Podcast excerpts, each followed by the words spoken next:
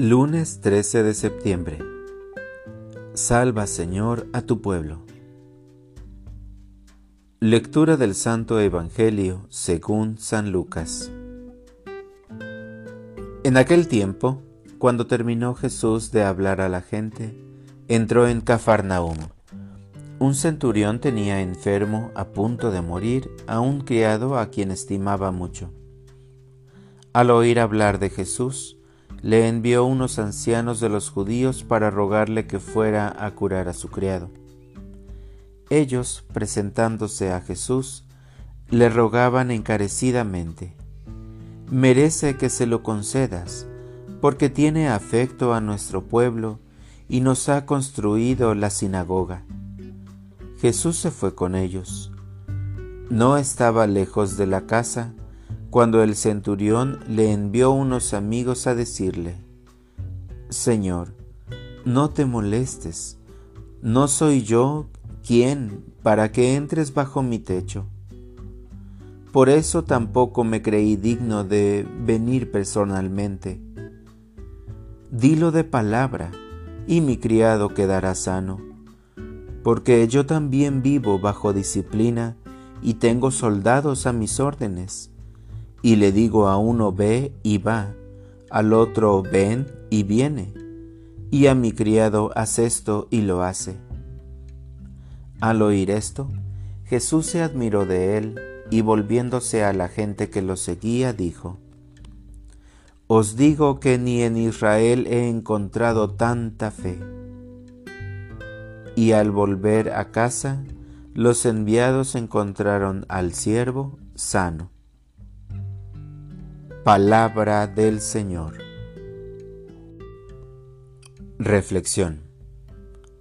Jesús, Dios hecho hombre, ha venido al mundo para salvar a la humanidad entera. El pueblo de Israel empezaba a notar su presencia en sus palabras y obras. Así como en el Antiguo Testamento la palabra de Dios era eficaz y transformadora, ahora también lo es en Jesús. La palabra que creó los cielos y la tierra puede también dar salud a un esclavo. Pero era necesario que no solo el mundo judío se sintiera dueño de esta salvación, sino también el mundo pagano, todos aquellos que creían en Dios sin conocerlo. La fe del centurión que leemos hoy es una manifestación de ese poder de Dios en Jesús para curar y salvar.